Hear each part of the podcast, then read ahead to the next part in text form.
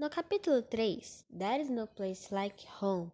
aprendemos sobre algumas partes da casa, como living room, que é sala de estar,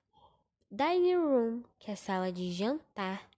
bathroom, que é banheiro, kitchen, que é cozinha, bedroom, que é quarto, hall, que é corredor, garden, que é jardim, backyard, que é quintal, e garage, que é garagem. Vimos os nomes de alguns móveis como alarm clock, bed, bookshelf, ceiling, curtains, desk, lamp, nightstand, picture, rug, wall, wardrobe, window, entre outros.